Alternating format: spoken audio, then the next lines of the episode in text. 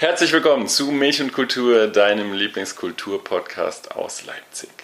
Du bist heute im kulturellen Bällchenbad für Berufspolitiker gelandet und hoffentlich weich gefallen. Wir haben den SPD-Oberbürgermeisterkandidaten Burkhard Jung im Noch besser Leben getroffen und mit ihm darüber gesprochen, warum eine vierköpfige Familie mit einem Handwerkerlohn in Leipzig schon bald Probleme haben könnte, eine neue Wohnung zu finden, ob Kevin Kühnert ein stabiler Ehrenbruder ist, warum Demonstranten von Fridays for Future unersetzlich sind und warum Balu nicht aus dem Dschungelbuch, sondern aus Münster kommt.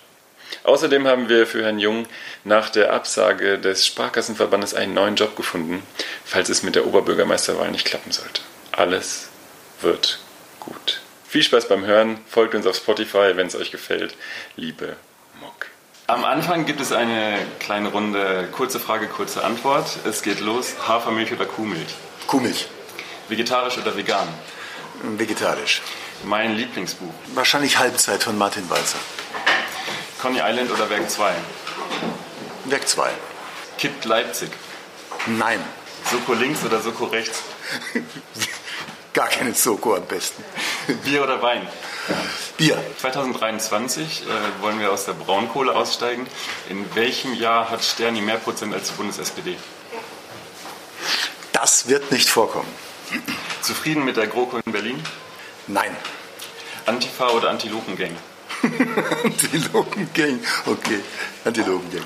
Mehr Flächen für Graffiti in Leipzig, ja oder nein? Legale Flächen, ja. Was haben die Waffenverbotszonen in Leipzig bisher gebracht? Wir wissen es nicht. Wer ist das Volk? Alle. Sie sprechen gerne von kleinen Leuten. Wer sind kleine Leute? Spreche ich gerne von kleinen Leuten? Ja, viel in Interviews. Sogenannten kleinen Leuten. Hm. Nein, ich meine, ich meine den Menschen, der seiner Arbeit nachgeht, der tagtäglich um seine Existenz kämpft, der, der einfach sein Leben lebt, das, den meine ich. Andreas Scheuer ist.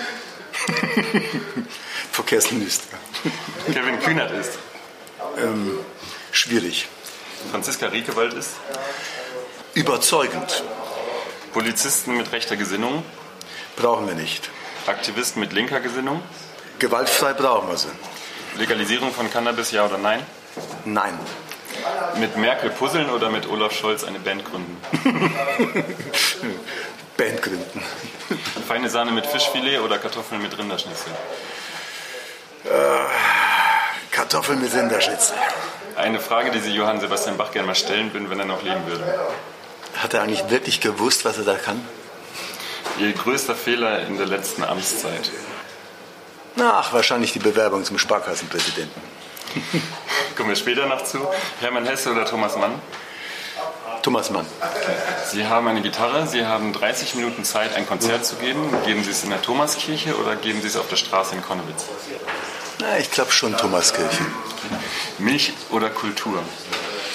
Kultur. Wann haben Sie zuletzt die Straßenzeitung Die Kippe gekauft? Um, zwei, drei Monate her. Okay. Damit Leipzig nicht kippt, schenken wir Ihnen die aktuelle Ausgabe. Dankeschön. Bitteschön. Also ich muss Ihnen ganz am Anfang ein Kompliment machen. Also wie Sie auf Ihren Wahlplakaten aussehen, da möchte man meinen, Sie haben bei Christian Lindner abgeguckt und sind eigentlich von der FDP. So jung, so schick, so leger, wie Sie da rüberkommen, meine Güte. Ja, aber, aber ich, man, man, ist der, der man, der man ist, oder? Also ich, kaum Photoshop und ich wollte alles zeigen, ne? also im Pullover und im, mit Krawatte. Wenn man sich die Wahlplakate anguckt, sieht man das SPD-Zeichen ganz unten links in der Ecke. Man sieht es fast gar nicht. Haben Sie das gemacht, damit man nicht merkt, dass Sie von der SPD sind und Nein. sich von der Bundespartei abgrenzen? Nee, offen, offen gesagt, wir haben diskutiert. Ähm, Partei ja oder nein? Erste Frage, ich sage ganz klar ja. Dann die zweite Frage, geht es um die Partei oder geht es um eine Personenwahl? Und dann war die Entscheidung klar, es geht um eine Personenwahl, aber du darfst nicht äh, äh, verschweigen, wo du, wo du herkommst. Und deswegen ist die äh, SPD etwas blasser, aber sie ist deutlich als Fundament da. Denn darauf steht Burkhard Jung. Mein Motto in 31 Buchstaben, lebenswerteste Stadt Deutschlands. Das ist einer ihrer Slogans. Ähm, mich hat es stark erinnert an, die, an ein CDU-Plakat, das sagt, äh, gut und gern leben in Deutschland. Ähm, als Oberbürgermeister äh, versuchen Sie natürlich auch da einen Fokus darauf zu legen, was schon erreicht wurde und wie gut sich die Stadt entwickelt hat. Könnte Ihnen das nicht auch auf die Füße fallen, weil es ja auch viele Sachen gibt, die in Leipzig auch gemacht werden können? Ich ich, kann ja nicht so tun, als ob ich vom Himmel gefallen bin und jetzt neu anfange, sondern die Botschaft war, wir sind stolz auf das, was wir erreicht haben. Die Herausforderungen und die Probleme heute sind ganz andere als vor sieben oder vor 14 Jahren. Und immer wieder neue Antworten finden und neue äh, Herausforderungen dann auch anzunehmen und, und den Plan zu haben. Denn das ist Politik. Die Politik ist der Versuch zu antizipieren, wie Zukunft wird. Ähm, und insofern äh, habe ich in der Tat versucht, ähm, äh, jetzt, nachdem wir dieses Wachstum äh, erlebt haben, wo es uns besser geht, wo die, Steuereinnahmen da sind, wo wir die Arbeitslosigkeit so massiv zurückgefahren haben, jetzt natürlich die neuen Fragen zu stellen. Wie kriegen wir jetzt die Lebensqualität gesichert und werden nicht erdrosselt in den Wachstumsschmerzen? Ich habe eben schon gesagt, Sie sprechen oft von kleinen Leuten. Ich habe in den letzten Tagen mal versucht, einfach Leute auf der Straße anzusprechen und zu Burkhard Jung zu befragen. Und ich lese jetzt mal die Aussagen vor. Mhm. Das erste, die erste Aussage liest vor. Sie können das immer kurz kommentieren, wenn Sie das dazu sagen wollen. Also das mit der Kandidatur als Sparkassenpräsident oder als Präsident des Sparkassenverbandes und jetzt wieder Bürgermeister zu sein, geht gar nicht. Den Politikern geht es nur um eine Sache und das ist Geld und dann kommt erst das Volk. Ich weiß nicht, warum man nicht erklären kann, dass man in einer bestimmten Situation einen bestimmten Schritt geht, den man gegebenenfalls auch bereut, als Fehler akzeptiert, warum man mit dieser Moral äh, einen versucht zu erdrosseln. Mhm. Ähm, Sie hätten ja auch Lehrer werden können wieder. Warum sind Sie Sparkasse, also haben sich da beworben und sind nicht äh, wieder Lehrer geworden? Das hätte man Ihnen vielleicht weniger auch vorgeworfen. Na, die Frage war ja eine ganz andere. Die stand ja ganz, ganz anders im Raum. Äh, in einer zugespitzten, äh, wirklich Bedrohungs Beziehungssituation wird an mich herangetragen, die, die Frage, ob ich dieses Amt annehmen möchte. Und da habe ich in der Tat überlegt, ja, das wäre nochmal eine andere Option. Ähm, und im Ergebnis bin ich eigentlich ganz froh, dass es nicht so geworden ist. Aber ähm, äh, man muss die Fragen beantworten, die Sie stellen. Ja? Sie haben das auch mit der Bedrohung Ihrer Familie oder Ihrer Person auch begründet. Ja. Frage, ich mache Ihnen ein Angebot. Wenn Sie Ehrenpräsident von Milch und Kultur werden könnten, würden, Sie, würden Sie sich wählen lassen? Als Ehrenpräsident? Mhm. Zur Wahl aufstellen. Also das, wenn da, ach so, wenn, wenn die Sendung also so gut macht ist. Männer mutiger. Also falls Sie jetzt antreten wollen zur also Wahl des Ehrenpräsidenten. Also wenn, wenn Sie müssen mir aber versprechen, dass Sie danach wieder Oberbürgermeister werden. Ich nehme die Wahl an, wenn Ihre Sendung gut ist. Mal gucken. Wir haben, wir haben einen neuen Präsidenten. Ich bin begeistert, ich bin begeistert. Ähm, zweiter Satz. Jung ist jetzt lange genug Bürgermeister. Wir brauchen jetzt mal jemanden mit frischen Ideen und jemand Jüngeren. Also ganz, ganz unbescheiden. Ich glaube, dass meine Ideen immer noch ganz frisch und ganz jung sind ja, vielleicht, vielleicht habe ich viele, viele Ideen, die noch jünger sind als die von den Jungen. Vielleicht noch mal ganz kurz eine Frage zu diesem, äh, dieser Kandidatur als Sparkassenpräsident. Ich habe äh, heute jemanden gefragt, was denken Sie über Burkhard Jung? Und ich habe mit einer inhaltlichen Antwort gerechnet, dass er, sich, dass er irgendwas kritisiert. Aber das Erste, was kam, war diese Sparkassenentscheidung. Ähm, wieso glauben Sie, ist das so? Kommt das einfach so schlecht an bei den Leuten? Wurde es schlecht kommuniziert damals auch? Ich glaube, dass, dass wirklich viele Menschen diesem Amt des Oberbürgermeisters etwas zuschreiben, was sie selbst für sich in ihrem Leben gar nie, niemals äh, einfordern würden. Das ist eben dieser ethische Anspruch, äh, ganz und gar für diese Stadt zu leben. Das ist auch in Ordnung so. Äh, und dass man dann aber rigoros auch äh, schlecht verzeihen kann. Das ist sowas wie, wie Enttäuschung, äh, Verrat. Wenn man es dann erklärt im Gespräch, dann wird es besser. Aber für viele Menschen ist das, ist das wahrscheinlich so an das Amt gebunden. Ähm, ja. Politik wird da ist gar nicht die, die politische Frage ist nicht die, die entscheidende Frage, sondern die entscheidende Frage ist, da ist jemand, den haben wir gewählt in ein Amt und der muss doch jetzt auch 100 Prozent zur Verfügung stehen. Und wenn er uns verlässt, verlassen will, dann ist das ein Verrat. Äh, das haben wir nicht, nicht aufklären können. Ich, ich erkläre es mir so. Was hat Sie denn damals motiviert, in die Politik zu gehen? Also Sie waren Lehrer erst, dann waren Sie Schulleiter auch. Äh, was war der Punkt, dass Sie gesagt haben, ich will das nicht mehr, ich will in die Politik gehen? Auch da, da, es war die konkrete Frage. Damals der Posten des Beigeordneten für Jugendschule Sport wurde frei. Ähm, Schule kannte ich mich aus, Jugendarbeit war mein ganzes Leben ein, ein Thema für mich gewesen und Sport war mein Hobby. Äh, also insofern, das passte vom Zuschnitt.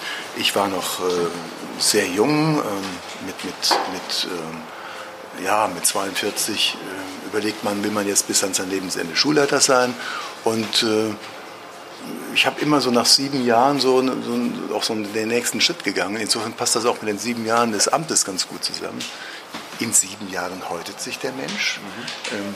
Also kurzum, ähm, ich bin gefragt worden, habe damals dann zugestimmt, weil ich, mich schon das reizt, etwas Neues zu tun. Ja?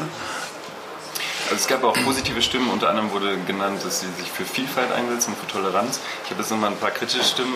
Schauen Sie sich mal das Viertel an, es ging um Plagwitz, Graffiti überall. Mein Haus hier in Plagwitz wurde vor kurzem besprüht. Der Lärm ist am Wochenende unerträglich geworden. Für ältere Leute ist es schwieriger geworden, sich hier in einem, also hier in einem angesagten Viertel zu wohnen. Was entgegnen Sie einer älteren Frau, die sowas sagt? Dass in der Tat es dichter, dass es enger, dass es voller wird. Hier sind in den letzten zehn Jahren über 100.000 Menschen dazugekommen. Das spürt der Einzelne.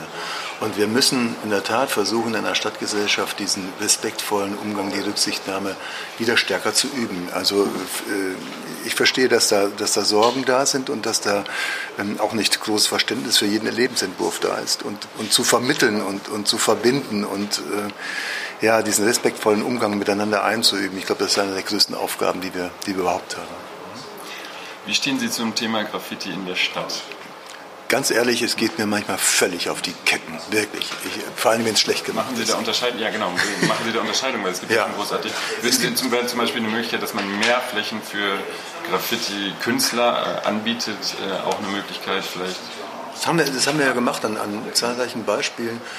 Manchmal wird es geachtet. Mhm und dann dauert es eine, eine, gewisse Zeit, dann plötzlich dann doch der Bahn, äh, die, Bahnüberführung wieder neu beschmiert. Ich, also ähm, ich bin unsicher, was der richtige Umgang damit ist. Ich würde mir wünschen, dass es, äh, dass es für diese Kunstform Platz und Raum gibt, aber ich bin teilweise wirklich echt ange, angezickt, weil, weil es ja, einfach nur Schmiererei ist. Nächster Kommentar. Herr Jung greift nicht durch beim Thema Sicherheit zum Beispiel gegen die Linksextremisten zum Beispiel gerade und gegen Rechtsextremisten sowieso. Ach ja, das ist das. Also irgendwie ist es der CDU gelungen, das Thema in der Tat zu einem kommunalen Wahlkampfthema zu machen ich werde nicht müde zu erklären, dass Polizei eine Ländersache ist, dass der Innenminister Sachsens zuständig ist für die Polizei, dass der Justizminister zuständig ist für die Verurteilungen, dass wir ein richtiges Thema haben, nämlich äh, falscher Personalabbau bei der Polizei, fehlende Beamtinnen und Beamten vor Ort, fehlende Ausrüstung, fehlende digitale äh, Ausrüstung, ein, ein, ein, Hauf, äh, ein Haufen von unerledigten Prozessen vor, der, vor, vor den Füßen liegen haben. Das sind die Themen. Und die Stadt muss ihre Hausaufgaben auch machen. Das ist äh, das Thema Ordnung, Sauberkeit, ja, vielleicht die Stadtreinigung besser einsetzen. Das ist alles richtig, aber es ändert nichts daran, dass die Sicherheitsfrage vornehmlich eine Frage der Polizei ist. Und wir können vor Ort als Kommune wenig daran ändern. Verbrecher fangen sie nicht mit Sauberkeit äh, und Stadtreinigung. Ähm, wie stehen Sie zu den Vorfällen? Sie haben sich auch oft geäußert zu den Vorfällen in Konnewitz, aber gerade vielleicht als Sie wohnen in Konnewitz, als äh, Mensch, der da wohnt, haben Sie die Ereignisse überrascht? Und der, ja, in welcher Form?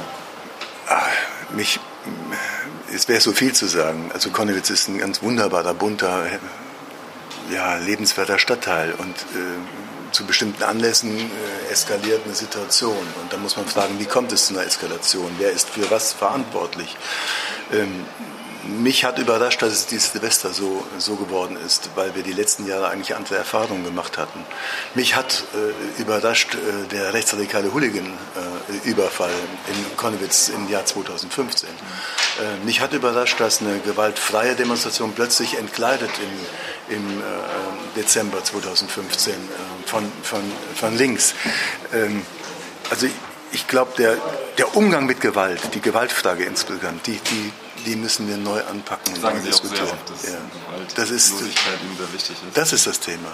Also wenn, wenn diese Stadt für irgendwas steht, dann ist es die gewaltfreie Revolution von, von, von 1989. Und ähm, diesen, diesen Geist immer wieder neu zu bemühen, äh, ist das eine, aber eben wirklich dann mit, den, mit der Zivilgesellschaft zu diskutieren, ist, glaube ich, wirklich dringlich geboten. Aber zurzeit ist ja Wahlkampf und da wird, mal, wird alles schief ausgelegt. Ja, ein Punkt, der auch angesprochen wurde, ist öfter, dass äh, äh, sie nicht präsent sind.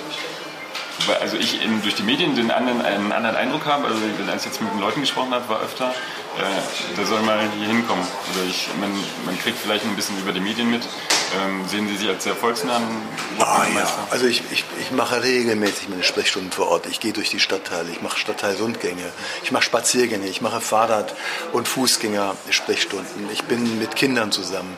Ähm, also jeden Monat bin ich irgendwo länger vor Ort und äh, bin dann in direkten Kontakt mit Bürgerinnen und Bürgern, mit Menschen, die, denen etwas wichtig ist, denen der Garagenausbau im Hinterhof stört oder die die Stadtreinigung bemühen oder die ein Problem haben mit der, mit der Behindertenstatus äh, ihrer, ihres Kindes. Also ähm, Da können Sie nicht nachvollziehen. Reicht ja. gut, ich muss das, ich, ich, muss, ich, genau. ja gut, ich muss mir das ja annehmen. Also wenn das einer meint, ich kann nur darauf verweisen, was man tut und wie viel Zeit man hat und wie viel Zeit man dafür einsetzt.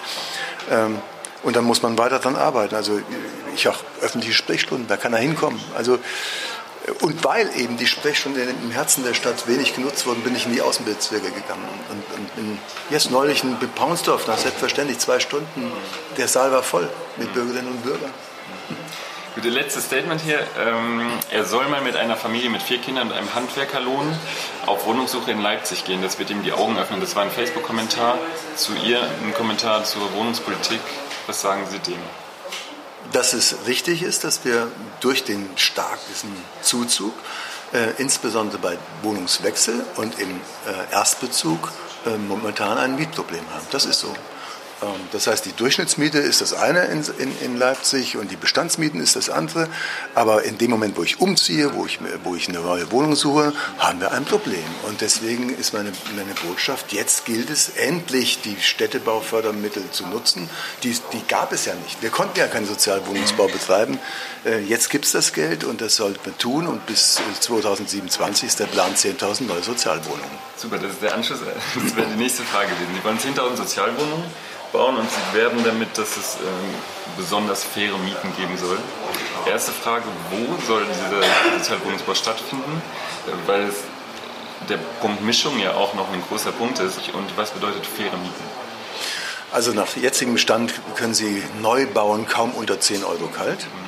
Das heißt, Sie brauchen einen subventionierten Wohnungsbau, damit Sie wenigstens 6,50 erreichen können. Das ist die Bruttokaltmiete, also inklusive Aufzug, Wartung und Hausmeisterdienst und so. Dann ist das zweite Ziel, es möglichst über die ganze Stadt zu streuen, nicht ein Wohngebiet auszuweisen. Und so haben wir intern die Regelung äh, festgelegt, jeder, der hier in Leipzig über 100 Wohnungen baut, äh, muss 30 Prozent Sozialwohnungen ausweisen. Ähm, Die Leipziger Wohnungsbaugesellschaft, die eigene Wohnungsbaugesellschaft ist natürlich auch in der Pflicht. Und dann sprechen wir auch über neue Gebiete wie Badischer Bahnhof, Freiladebahnhof, Heiterblick 2, wo wir den Anteil von 30, gegebenenfalls von 50 Prozent erreichen wollen. Also um die Mischung klar zu haben. Ja, haben Sie, genau, haben Sie Angst, dass zum Beispiel auch sehr viel sozialer Wohnungsbau dann auch stattfindet in Vierteln wie Grünau zum Beispiel, wo vielleicht sowieso ein Klientel wohnt, das eher äh, finanziell Ja, das ist, das ist die Frage der Steuerung. Das ist die Frage der Steuerung. Wie wollen Sie das steuern? Sie haben ja gerade schon kurz angesprochen. Also in, indem man wirklich versucht, in der Fläche Ausgleich zu suchen, über die ganze Stadt äh, auszulegen, aufzurollen, äh, den sozialen Wohnungsbau.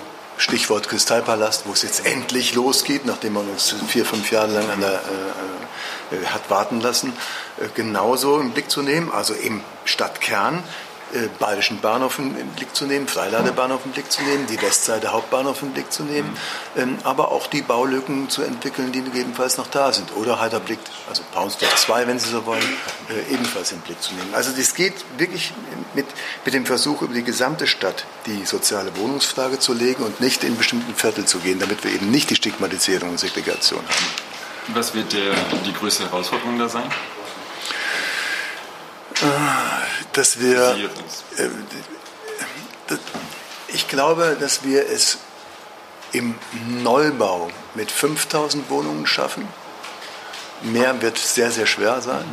Und dass wir äh, tunlichst gut beraten sind, ähm, im Sanierungsbestand umzuwandeln. Also dort, wo bewohnte Wohnungen umgewandelt werden können, von Genossenschaften zum Beispiel, ähm, dann können wir das schaffen. Also nur auf Neubau zu setzen, wird nicht funktionieren.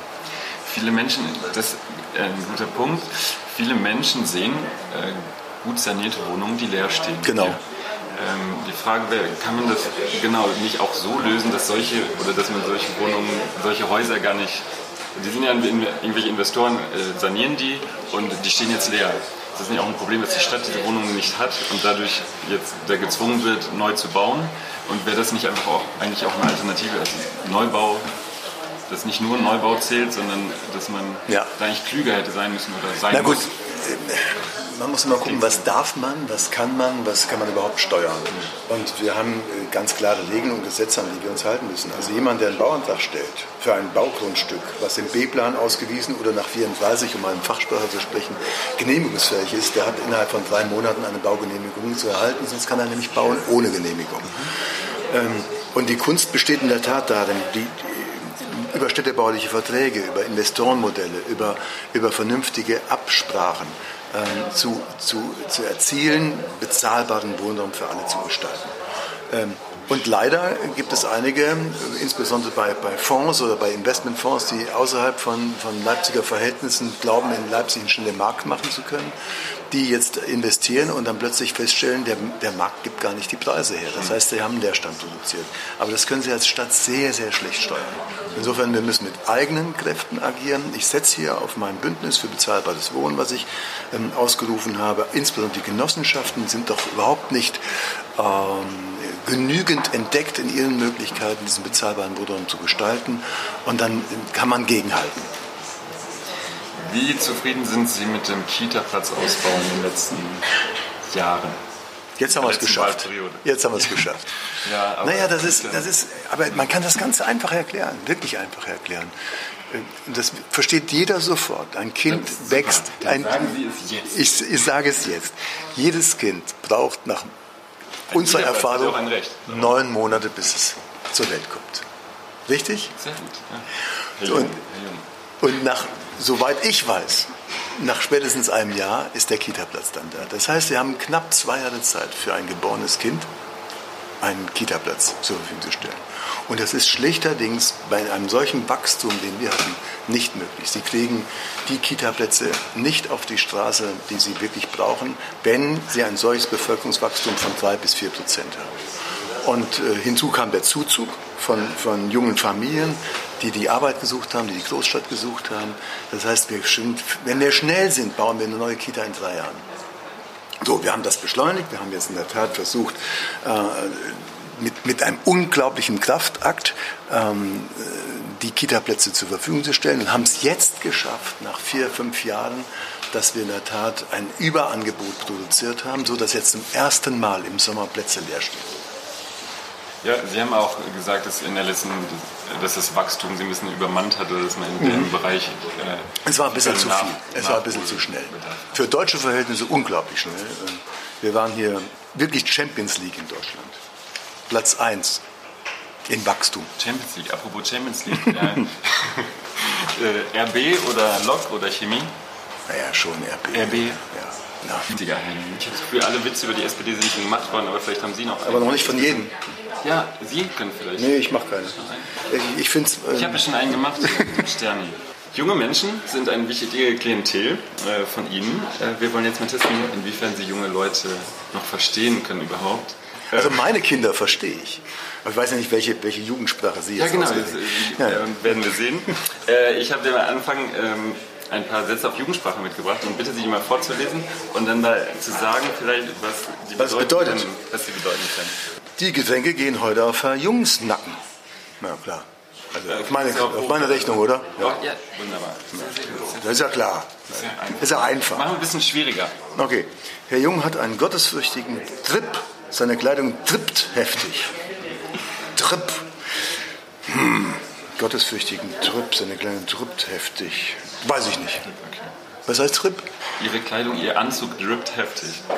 Sie sind sehr, sehr schick. Sie sind sehr, schick. Sehr schick. Ja. schick. Trip schick. ist schick. Angela Merkels Politik ist ziemlich Grinch. das verstehe ich sogar. Also, wie hätte man das früher gesagt? Ist ziemlich, ist ziemlich nicht komisch, sondern komisch ist. Komisch. Also komisch ist nochmal die Steigerung von komisch, oder? Ist ähm, seltsam, ist schräg, ist, oder? Es ist schlecht, also auch lächerlich. Würden Sie dem Satz zustimmen? Ja, ich finde, sie hat, sie hat immer wieder verpasst, ähm, wirklich Linien zu geben. Sie hat immer reagiert auf tagesaktuelle Entwicklungen, sei es Fukushima, sei es die Flüchtlingskrise. Sie hat immer ähm, zu tagesaktuell, ohne wirklich Menschen mitzunehmen und Dinge vorzubereiten und Visionen zu geben, regiert. Wir kommen ja gleich in dem Kontext auch nochmal zu Fridays for Future. Letzter Satz, ähm, Jugendsprache. Sie haben zu Kevin Kühnert Kevin Kühnert ist ein stabiler Ehrenbruder.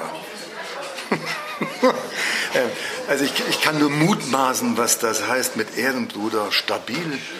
Also ich, ich finde den, schon, den schon gewöhnungsbedürftig, unseren Kevin. Ich, ich, ich auch gemischt. Ehrenmann wäre noch besser, ja. Ehrenmann wäre besser. Ehrenmann, oder? Ja, Ehrenmann. Ehrenmann, stabiler Ehrenmann. Mhm. Gut, ja, ja, ich, ist ehrenvoll. Ich nehme an, er, hält Linie, oder? Soll ein guter Mann. Ein, ein guter Mann. Ähm, ja, gar nicht schlecht, gar nicht schlecht. Naja, jung. halbe halbe, oder? So jung wie auf jedem Plakat. Ja. Also, ähm, ganz kurz mal, Sie haben gerade gesagt, Angela Merkel reagiert auf Sachen, die äh, passieren und dann äh, trifft sie Entscheidungen. Ähm, Fridays for Future war eine Bewegung, die äh, Schüler ins Leben gerufen haben ähm, und jetzt reagiert die Politik darauf. Ist es nicht, führt sie nicht die Politik vor? Führen nicht junge Leute gerade Politik vor, weil sie äh, vor das Gesicht halten, dass sie eigentlich nur äh, Sachen wichtig finden, wenn es genug Bewegung von unten gibt? Den, den, Eindruck könnte man haben. Ja. ja. Den Eindruck könnte man haben. Äh, offensichtlich braucht Politik immer wieder diesen Anschub äh, aus der Zivilgesellschaft. Sonst passiert sehr wenig, weil auch die Wahlperioden zu kurz sind, weil man zu sehr äh, auf Mehrheiten schielt, weil in einer Medienwelt wie der unseren ähm, sehr, sehr aktuell, tagesaktuell agiert wird. Und das ist, das ist ja, das ist gut und das ist richtig so und das war aber vielleicht auch immer so, um das mal deutlich zu sagen. Nur die Geschwindigkeit ist heute eine andere durch, durch so soziale Netzwerke, durch, durch eine andere Kommunikation. Aber meinen Sie, äh, wir hätten heute Atomkraftwerke abgeschaltet, wenn es nicht eine Anti-Atomkraftbewegung in den 70ern gegeben hätte? Meinen Sie, wir hätten den NATO-Doppelbeschluss nicht gekippt, wenn nicht Hunderttausende demonstriert hätten dagegen? Also äh, es braucht, glaube ich, ähm, bei den großen Linien immer die Bewegung von unten ähm, die Politik hätte es schon viel besser und schneller wissen können, spätestens seit dem Club of Rome 1964, wenn ich das mal sagen. Wann, hatte, wann hat Burkhard Jung das erste Mal demonstriert? Wissen Sie das noch? Ja, gegen meinen äh, äh, Schulleiter. Der Direktor meiner jungen Schule, eines jungen Gymnasiums, war ein äh, war nationalsozialistisch belastet und wir haben damals demonstriert, dass er weg muss. Und wann das letzte Mal? Das letzte Mal habe ich, ich glaube, letztes Jahr gegen, oder? Nach Erfurt. Richtig. Ah, Nach Erfurt habe ich mich mit Unteilbar getroffen vom Rathaus und mein völligen Unverständnis. Das stimmt. Das war das Letzte. Aber ansonsten glaube ich regelmäßig, wenn es darum geht, Flagge zu zeigen, auch gegen rechts. Würden Sie sagen, Schulstreiks fürs Klima sind in Ordnung? Oder? Ja, sonst wären sie ja nicht gehört worden. Also jetzt mal ganz ehrlich, die, die Diskussion, dass Schülerinnen und Schüler doch bitte nicht während des Unterrichts steigen, ist ja eine absurde Diskussion. Ähm, wenn sie das nicht getan hätten, hätte man sie gar nicht zur Kenntnis genommen wahrscheinlich. Ähm, die Diskussion gab es auch schon bei einer Podiumsdiskussion. Ja. Also umgekehrt, ich habe an meiner alten Schule gesagt, ich hätte das zum Schulthema gemacht. Die ganze Schule wäre da hingegangen, weil wir es natürlich aus Projektunterricht gemacht hätten. Äh, junge Menschen orientieren sich jetzt nicht unbedingt mehr an Fernsehen, äh, sondern auch immer stärker an Influencer. YouTube. Ja, an Influencern, an Instagram, an äh, auch die YouTube-Szene ist sehr stark. Was halten Sie von der YouTube-Szene? Ähm, haben Sie das auch für sich entdeckt oder ist das für Sie Doch, ich finde, nein, nein, ich finde das sehr spannend. Ich finde das absolut spannend. Da gibt es großartige ähm, Möglichkeiten, sich auch zu informieren, auch politisch zu, zu informieren, zu bilden. Ähm, aber es braucht eine gewisse Intellektualität, um dann auch wirklich für sich entscheiden zu können, ähm, in welche Richtung will ich denken und, und lasse ich denken zu. Gibt es spannende YouTube-Formate, die Sie im Kopf haben? Oder Sie ich, ich selbst lasse mich äh, beraten von meinem Enkel Lenius, der ist 20 und er hat mir eine ganze Reihe von, von YouTubern äh, aufgeschrieben. Ich kann Erinnern Sie sich an einen? Boah, kriege ich jetzt nicht hin. Nee. Aber hat, er hat mir zehn Namen untereinander geschrieben und da sollte ich gucken und das habe ich auch gemacht. Aber ich, tut mir leid, das habe ich jetzt nicht. Wir kommen zum Thema Musik. Was haben Sie früher für Musik gehört, als Sie 18 waren? Dankeschön, ein Bier. Ich bekomme ein Bier. Statt Milch. Milch und Bier. Das heißt Milch und Bier das Gespräch heute. Das heißt jetzt Milch, Bier und Kultur. Milch, Bier und Kultur. Neuer Titel, den ich finde. Ja. So. Ähm, was habe ich? Jung ist Ehrenpräsident, der darf das entscheiden. Ich habe meine musikalische Laufbahn beginnt mit Gospels. So, als ich mit 14, 15 angefangen habe, Gitarre zu spielen, war das natürlich über die Kirchgemeinde und ähm, über, über Gospels und Spirituals hat man sozusagen plötzlich den Blues entdeckt. Und das sind so die frühesten Erinnerungen, wo man selbst Musik gemacht hat. Äh, daraus wurde dann natürlich äh, Rock'n'Roll und dadurch, klar, und dann kamen die Stones und dann kam alles andere. Ähm, aber bevor ich selbst Gitarre spielte, hatte ich schon die Beatles gehört. Ja. Und so hat sich das dann rausgeformt, dass man im Prinzip auf Rockmusik gekommen ist. Ich habe sehr spät erst die Klassik entdeckt. Äh, ich kam aus dem Elternhaus, wo wir keine klassische Musik hörten. Und, und äh, ich habe Johann Sebastian Bach entdeckt, eigentlich über äh, Maurice André, diesen wunderbaren Trompeter, den ich in einem Konzert erleben durfte, äh, wo ich dann überhaupt merkte, Mensch, da gibt es ja noch was ganz, ganz anderes. Das ist ja, da geht ja eine ganze Welt auf. Und der, das brandenburgische Konzert, ähm, 1977 muss es gewesen sein, war plötzlich die Entdeckung der Klassik. Also insofern kommen da so zwei Stränge zusammen. Äh, ich bin dem Blues treu geblieben, ich bin den, den Stones und den Beatles treu geblieben aber habe mich auch in Johann Sebastian Bach und Mendelssohn ja, was, was macht der Jung an, wenn er im Feierabend nach Hause kommt? Macht er Musik an und wenn ja, welche? Mhm. Oder ich habe natürlich, hab natürlich meine Lieblingssongs alle mittlerweile, wie das so üblich ist, auf seinem Handy geladen, was man dann einstöpselt über, über, über iCloud sich anhören kann. Ähm, das ist eine Mischung aus ja, also den, den, den späten 60ern bis in die Gegenwart. Aber es ist im Prinzip sehr dem, dem Rock'n'Roll, dem Rhythm and Blues verpflichtet. Zum Thema Musik gehört natürlich in Leipzig vor allem die Clubkultur. Sie haben 2013 mal gesagt, unter meiner Ägide, Ägide bin ich nicht sicher, ob Sie das gesagt haben, aber ist kein Wort von Sie mir. haben gesagt, ähm, solange ich regiere, wird keine Kultureinrichtung geschlossen. Jetzt haben Sie letztens in der Distillery gesagt, äh, oder gab es äh, die Diskussion darüber, dass einige Clubs in äh, Leipzig umziehen müssen und geschlossen werden müssen, weil sie das Problem haben, auch nicht als Kultureinrichtung Richtig. wahrgenommen Das habe ich gelernt. Das genau, ich gelernt. Beispiel, mhm. gibt Four Rooms gibt es nicht mehr, so und so gibt es nicht mehr, Distillery zieht um. Machen Sie sich dafür stark, dass, haben Sie da Möglichkeiten, dass diese Art der Club, äh, Clubkultur als Kultur wahrgenommen wird? Oder?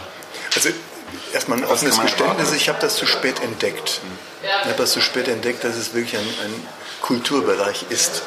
Für mich waren Clubs, äh, ja, die funktionierten und die waren auch in unserer Stadt mit den Freiraum und Möglichkeiten, äh, die waren da.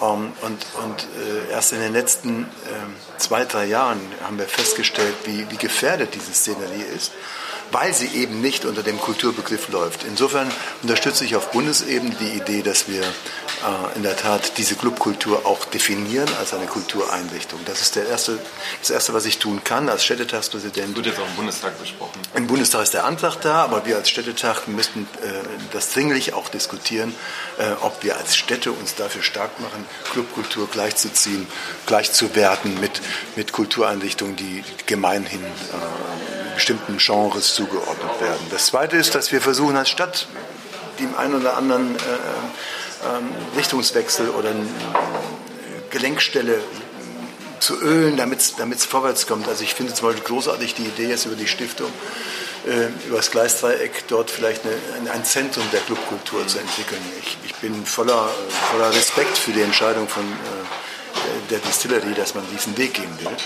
Ähm, das ist das Zweite. Das Dritte ist, dass wir, glaube ich, in der Tat diesen Bereich stärker dem Kulturamt zuordnen müssen und ihn auch als mit einer eigenen Personalkraft, zumindest mit einer Stelle, überhaupt äh, aufnehmen in die beobachtbare Szenerie.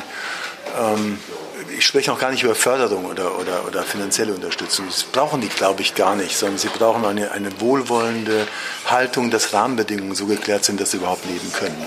Und für junge Menschen offensichtlich von zentraler Bedeutung. Dann wünschen wir Ihnen da Mut. Also vielleicht kommt der Nachtbürgermeister, das wird dringlich gefordert. Ja, ja der Nachtbürgermeister. Mhm. Naja, die Idee, Nachtbürgermeister, äh, also eine Ansprechperson zu haben, der in der Tat auch 24 Stunden besonders. für diese Belange auch 24 Stunden ja, ja, ist erreichbar ist. Das ist in der Diskussion. Ja, das ist eine Diskussion. Also der Begriff. Eigentlich wissen wir alles über Milchkultur, aber das. Ja, das wäre schon neu. Ja. Das ist, ja. Ob das denn der Nachtbürgermeister ist oder ob das dann der Koordinator ist für Clubleben, mal gucken. Gut, Sie haben uns Musik mitgebracht auch. Herr Jung wird gleich noch was spielen für uns. Aber vorher Bleiben Sie dran. Bleiben Sie dran. noch ein Witz? Nee. Kein Witz mehr. Doch, ich habe noch einen Witz. Ja. Noch einen Witz ja? Zwei Menschen begegnen sich im Rathaus, gehen aneinander vorbei. Einmal, zweimal. Beim dritten Mal sagt der eine zum anderen, sag mal, kannst du auch nicht schlafen? Nicht schlecht, oder? SPD-Humor. nee, freut mich. Schön. Ich glaube, dem Milch- und Kulturpublikum gefällt das sehr, sehr gut. Sehr ja, Herr Jung, ich meine, Sie nicht, wir kommen ins Plaudern, habe ich das Gefühl. Sie haben in einer Band gespielt. Ja, natürlich. Unsere Band hieß Baloo und nebenan war Baloo. Alpha Will. Alpha Will waren zwei Kerle ja. ähm, und äh, der Sänger ähm, ist sehr, sehr kurzsichtig. Insofern haben wir mehrere Begegnungen gehabt, ja. Das ist, äh, das ist spannend. Was haben Sie denn für Musik gemacht? Naja, deutschen, deutschen Rock. Deutschen Rock. Ja. Und Sie haben, Sie haben gesungen. Gesungen und, Sie haben und Gitarre gespielt. Ja. Was ist daraus geworden? Warum ist, warum ist er nur Warum ist er nur Oberbürgermeisterkandidat geworden und jetzt, was ist aus Balu geworden? Das gibt's doch nicht. Balu haben wir dann aufgelöst, als ich die feste Stelle in Siegen bekam. Wir waren in Münster, in Münster, in Münster in Westfalen, wir Balu. Äh, der letzte Auftritt war in Steffi Stephans Club Steffi Stefan, der Bassist von Udo Lindenberg, mhm. hatte ja. das Jofel Cinema als eigenen Auftrittsmöglichkeit, ein altes Kino. Und dort haben wir unser Abschiedskonzert gegeben. Dann bin ich nach Siegen gezogen. Ja, so war das. Wir haben noch einmal gespielt zu meinem 40. Geburtstag. Prost. Herzlichen, herzlichen Glückwunsch. Nachträglich herzlichen Glückwunsch. Sie kennen sich gut aus mit Musik, das ist wunderbar. Und Sie sind auch ein sehr kulturaffiner ja. Mensch. Äh, Doch, das machen, bin ich. Was machen die am meisten? Ins Kino, Theater, Oper, Konzer äh, Orchester? Ich glaube, wenn, ich, wenn ich nicht Oberbürgermeister wäre, wenn ich nicht Oberbürgermeister wäre, würde ich am meisten ins Schauspielhaus gehen. Mhm. Aber das schaffe ich, wie gesagt, kaum und ich muss ja ein bisschen streuen. Ähm, insofern ist es ähm, das Konzert, es ist das Kino, es ist das Schauspiel. Weniger die Oper, mehr das Schauspiel, das Gesprochene. Worte. Das passt perfekt, weil jetzt spielen wir ein Spiel. Das okay. heißt Lyrik oder Lyrics. Oh ja, jetzt bin ich gespannt. Okay. Ja. Und äh, in dieser Kategorie geht es darum, dass Sie einen Text lesen. Und ähm, das ist ein Ausschnitt entweder eines Gedichts oder eines Liedtexts. Okay. Und Sie sollen mal vermuten, ist das ein Liedtext oder ist das ein Gedicht? Also gute Liedtexte sind Gedichte. Schauen, schauen Sie mal, die schönsten deutschen Texte sind vielleicht Balladen. Mhm. Balladen sind immer Lieder. Ja, man kann es ja auch nicht trennen. Also ich, ja. Wir versuchen das jetzt mal, ähm, ob Sie das ähm, trennen können. Äh, der erste Text, den Burkhard Jung liest, äh, es geht los. Menschen kleiden sich gern bunt, das hat einen dunklen Grund. Menschen zeigen sich gern nackt, Dunkelheit in Haut verpackt. Ob im Mann, ob im Weib, dunkel herrscht in jedem Leib. Auch trifft zu, dass Kreis und Kind innen völlig dunkel sind. Hinter jedem roten Mund öffnet sich ein dunkler Schlund. Das ist eindeutig ein Gedicht. Gedicht? Und haben, können Sie sagen, von wem das ist? Das könnte zum Beispiel von Wilhelm Busch sein. Ja, gar nicht so von. Wem ist es? Äh, Robert Gernhardt. Okay, das kenne ich auch gut. Ja. Ja, ja, Mögen Sie Robert Gernhardt? Ja, teilweise wunderbar, wundervoll. gut, der nächste Text. Der nächste? Ich schließe die Augen und hülle mich ein in den Fließ der verlässlichen Tiere. Ich will den Sand unter den kleinen Hufen spüren und das Klicken des Riegels hören, der die Stalltür am Abend schließt. Das ist ein Lied. Das ist ein Lied. Lesen Sie mal weiter. Aber ich liege in Vogelfedern, hoch ins Leere gewiegt. Mir schwindelt, ich schlafe nicht ein. Meine Hand greift nach einem Halt und findet nur eine Rose als Stütze. Na, ich, ich nehme mal an, das ist, äh, es können, können ein deutscher Liedermacher sein oder Liedermacherin. Oder. Von wem ist es? Ist von Hilde Domin. Oh. Rose als Stütze. Sie, das sagt Ihnen was. Ja, ja, natürlich. Mögen Sie Hilde Dem Wunder die Hand hinhalten. Ja, genau. ja natürlich. Einem Vogel die Hand hinhalten. Ja. Das hätte ich nicht von Hilde Domin erwartet. Greift nach einem Halt und findet nur eine Rose als Stütze. Hilde Domin. Gucke ich nach. Von wann ja. ist das? Ich habe die Gedichtsammlung von zu Hause alle von ihr. Ja, dann müssten Sie das Also hätte ich wissen müssen. Gut, das okay. äh, im dritten Text. Komm mal ans Fenster, komm her zu mir. Siehst du da drüben gleich dahinter im Weltblick sein? Wir sind Helden, ja. ja. Mit dem Lied? Ja, mit dem Lied, ja. Vorschlaghammer. Vorschlaghammer, Denkmal. Denkmal, genau. Anders sein und anders scheinen, anders reden, anders meinen, alles loben, alles tragen, allen heucheln, stets behagen, allem Winde Segel geben, bös und gut und dienstbar leben, alles tun und alles dichten, bloß auf eigenen Nutzen richten. Wer sich dessen will befleißen, kann politisch heuer heißen. Das ist ein Gedicht. Ja, das können Sie es zeitlich einordnen, das ist schwierig. Äh, Tucholsky? Nee. Friedrich von Logau. Oh, das ist doch älter. Um 1600 rum. Und, ist bestimmt eine moderne Fassung von Logau. Aber interessant ist natürlich, dass der angeblich im 17. Jahrhundert, nehme ich an. Klassisch, das könnte auf heute geschrieben sein. Ne? Ja. ja. Diese, diese, diese komplette pragmatische äh, Anpassen. Äh, oder es könnte ein Vorbild sein für Erich Fromms, ne? Äh, sein oder haben. Also ich bin so, wie du mich haben willst. Ne? Ja. Ich habe gerade, weil das letzte Gedicht ein politisches Gedicht war, ich habe nur eine Frage, die mir ein bisschen am Herzen liegt. Sie haben gerade über Mischung geredet in Leipzig.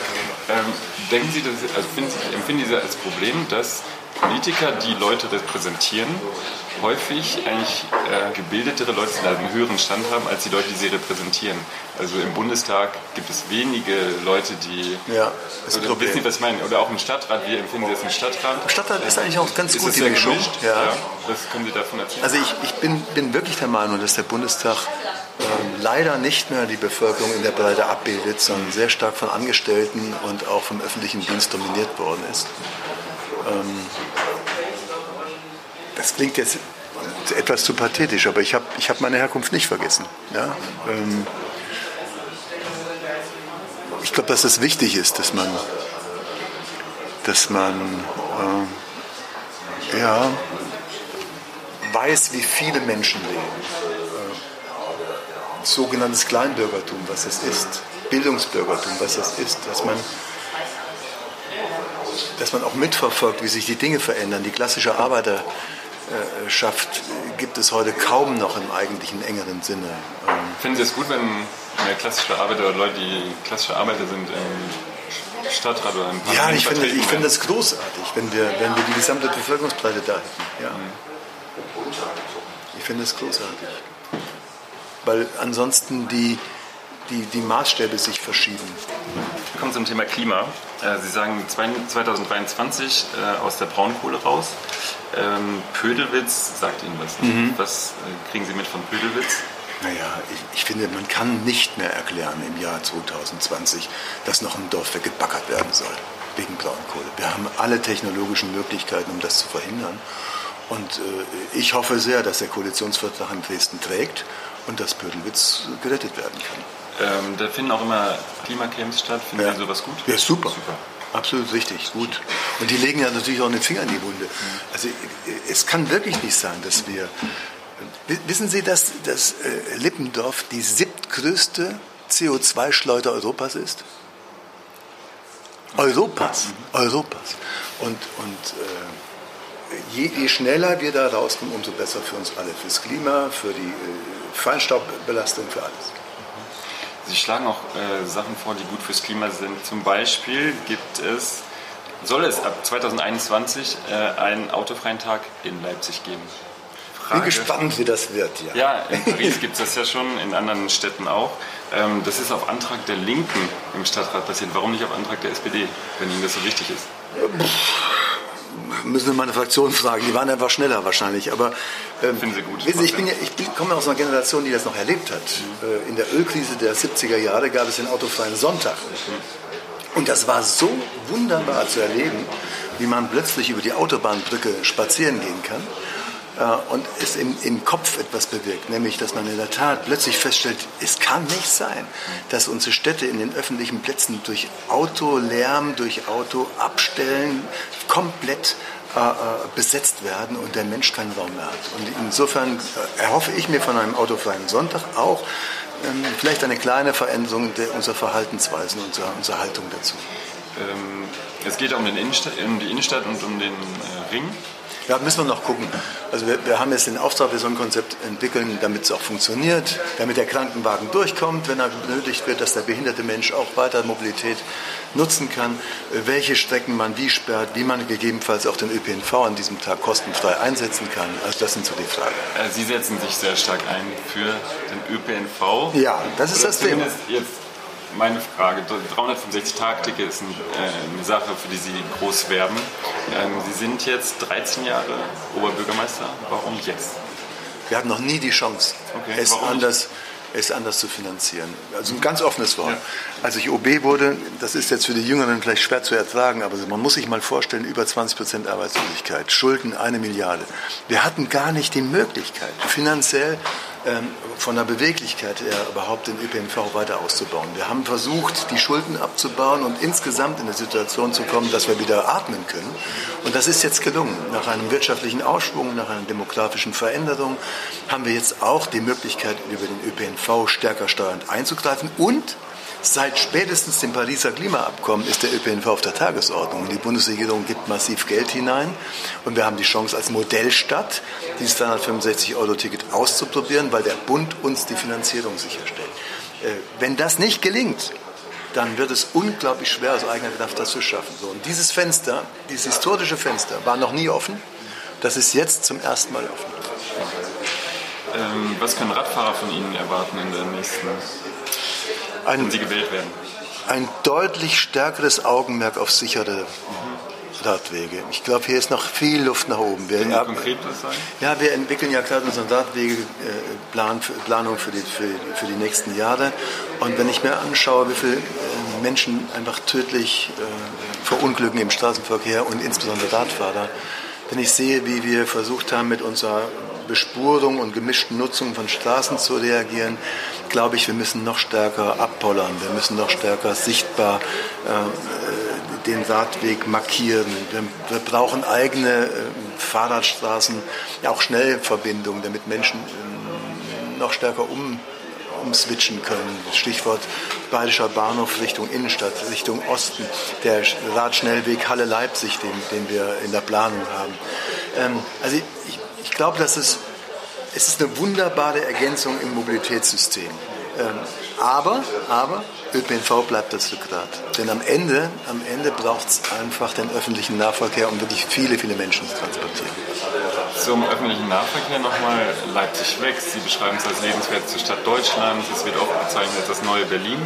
Wenn man sich den ÖPNV anguckt, äh, die Tram fährt nach zwölf fast gar nicht. Also es, äh, ist das nicht ein großes äh, Manko?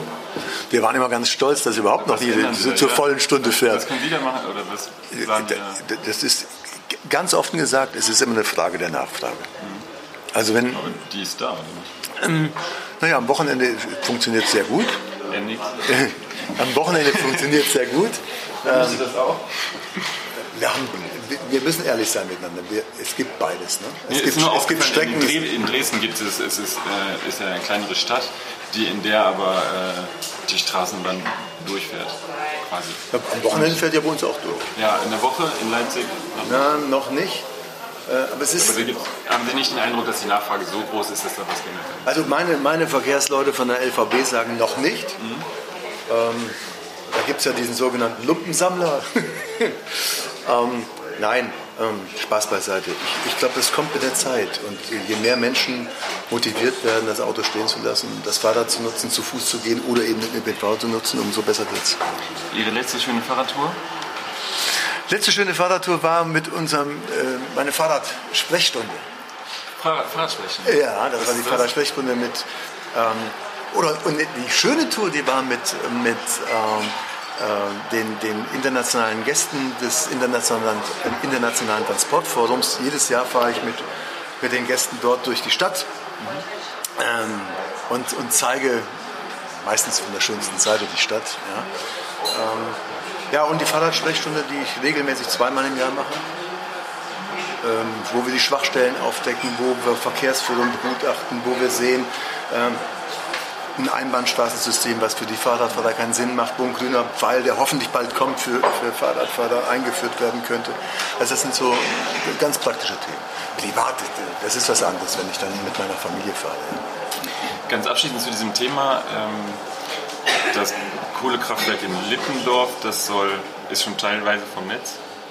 Ein Block. Ein, ein Block, Block, ist schon vom Netz. Sie müssen wissen, ähm, es gibt zwei Blöcke, die sind zwei verschiedene Eigner. Der eine Block, der gehört der ENBW und der ist abgeschaltet. Mir wurde jetzt gekündigt in diesem Kraftwerk und äh, ich, ich finde, das Klima ist schon wichtig und ähm, ich möchte auch, dass es vorangeht mit unserer Umwelt, aber ich verliere meinen Arbeitsplatz. Ähm, wie können Sie mich davon überzeugen, dass äh, das Kohlekraftwerk trotzdem abgeschaltet werden soll in Gänze? Wo vielleicht auch noch meine Freunde arbeiten. Indem man, indem man erstmal sehr ernst nimmt die Sorgen, die damit verbunden sind und dann aber auf etwas verweist. Was haben wir in Leipzig geschafft?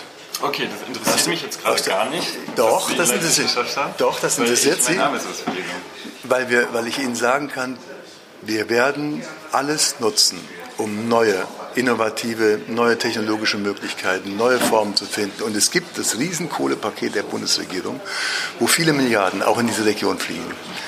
Wenn Sie mir jetzt sagen, Sie werden alles nutzen, heißt das ja nicht, dass ich einen Job bekomme danach. Ich bin, es könnte sein, dass ich einen Job bekomme, könnte aber auch sein, dass ich arbeitslos werde und vielleicht meine Familie nicht mehr nennen kann. Gut, das ist jetzt. Ich kann Ihnen nur sagen, Vertrauen kann man im Moment das noch nicht zusagen? Können Nein, zusagen kann Ihnen niemand. Man kann Ihnen niemand. Äh, kann Ihnen zusagen, dass Sie Ihren Job, äh, dass Sie einen Job bekommen oder nicht bekommen. Aber ich setze darauf, und das zeigt eben die gesamte Transformationsgeschichte, die wir haben, dass äh, mit, mit, mit Ideen, mit Mittelstandsentwicklung, mit Wirtschaftsförderung, mit neuen Ideen auch in der Region, mit unserer europäischen Metropolregion, wo wir sehr viele Projekte identifiziert haben, von Tourismus bis zu wissenschaftlichen Einrichtungen, bis zu Bundesbehörden, die kommen, dass der, dass der Wandelprozess äh, stattfindet. Das, ich weiß, das nimmt nicht Ihre Sorge, wenn Sie betroffen sind. Ja, das ist die Frage. Also es würde mich wahrscheinlich, ich würde das verstehen können, aber es würde mich wahrscheinlich nicht als Einzelperson, wenn Sie mir das so erklären. Sie haben trotzdem, ich, ich Sie haben trotzdem die Ängste wütend, werden ich wütend vielleicht auch. Ja, weil ich äh, würde nicht fühlen, dass Sie mich im Blick haben und meine Zukunft sichern wollen. Wie überzeugen Sie mich, dass es trotzdem wichtig ist? Ich kann nur darauf verweisen, was wir versuchten, versuchen, äh, seit, seit vielen Monaten versuchen, nämlich genau Projekte zu identifizieren, die für die gesamte Region von enormer Wichtigkeit sind für die Weiterentwicklung. Wenn wir ein Neuseeland entwickeln im Süden, wenn wir touristische Infrastruktur schaffen, wenn wir versuchen, über wissenschaftliche Einrichtungen neue Impulse zu setzen, wenn wir mit dem Umweltforschungszentrum in, in, in Leipzig neue Formen auch der Braunkohlenutzung diskutieren, wenn wir äh, über die chemischen, synthetischen Möglichkeiten von Braunkohleveredelung sprechen. Äh, es, es wird, es klingt für den Betroffenen hoffentlich nicht wie Hohn, aber ich, meine gesamte Erfahrung zeigt mir, es geht weiter, wenn man kreativ, innovativ seine, seinen Verstand benutzt. Muss da bessere Kommunikation stattfinden, vielleicht gerade für die Leute, die davon betroffen sind, oder finden Sie das, ich, ist das schon gut im Gang? Also ich, Bekommen Sie das mit? Ich bin an der Stelle etwas weiter weg. Mhm. ich weiß sehr wohl, wie die Mitarbeiterinnen und Mitarbeiter der LEAG äh, dort Sorgen haben. Ich habe die Briefe erhalten. Ähm, ich denke, die Bundesregierung, die Staatsregierung versuchen dort zu kommunizieren, aber es ist wahrscheinlich schwer. Es ist wirklich schwer in der Betroffenheit. Vor allem, wenn man weiß, dass jede Familie im, im, im Osten äh, Arbeitslosigkeit erlebt hat, in den 90er Jahren äh, Massenarbeitslosigkeit erlebt hat. Mhm da Vertrauen zu, zu entwickeln, dass, dass man die richtigen politischen Weichen stellt, ist wahrscheinlich. Vertrauen ist ein interessantes Wort, weil man könnte durch die Klimabewegung das Gefühl bekommen, dass diese Leute eigentlich gar kein Recht haben, dagegen zu sein. Wenn sie einen Arbeitsplatz verlieren, dass sie schlechte Menschen sind, weil sie. Ja, ja, das ist. Äh, da, bin ich bei der, bei der sozialen und ökologischen Frage. Also es kann nicht sein, es kann nicht sein, dass wir über die Köpfe der Menschen hinweg agieren und, und, und, und diese, diese Ängste und diese Sorgen nicht, nicht aufnehmen. Ähm, das, das beste Ergebnis ist, ist Frankreich. Ja? Also wenn man über die Köpfe der Menschen hinweg Entscheidungen trifft, ähm, dann haben sie eine Geldwespensituation. Und, und das müssen wir mit, mit allen Möglichkeiten verhindern, indem man wirklich Angebote schafft, indem man die, die Beispiele der Infrastrukturentwicklung vom, vom Museum über die Gedenkstätte, über Tourismus, über äh, alles, alles einfach, einfach aufzeigt, was geht. Äh, dann ist, glaube ich, vernünftig ein Korridor entwickelt worden. Man steigt nicht von heute auf morgen aus, sondern man sagt, bis 35 äh, wird Lippendorf spätestens vom Netz gehen. Ähm, es wird nur schneller kommen, das muss man, so ehrlich muss man sein. Es wird schneller kommen, als wir alle denken.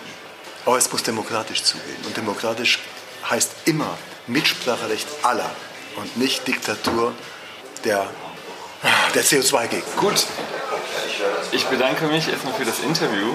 Wir haben jetzt noch einen Live-Action.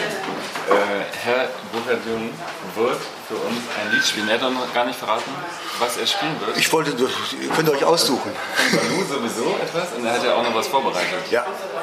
Extra für mich und Kultur. Dann machen wir es. Dann hole ich jetzt meine Gitarre, oder? Wir bereiten es jetzt vor und sehen es gleich. Danke fürs Interview. Gerne. Die Lieder, die Burkhard Jung uns präsentiert hat, findet ihr auf unserer Facebook-Seite sowie auf unserem Instagram-Account sowie weitere Video-Outtakes. Folgt uns bei Spotify, Mädchenkultur sowie bei Instagram und Facebook. Wir freuen uns auf das nächste Mal. Hört wieder rein, wenn es heißt Mädchenkultur, Liebe, Muck.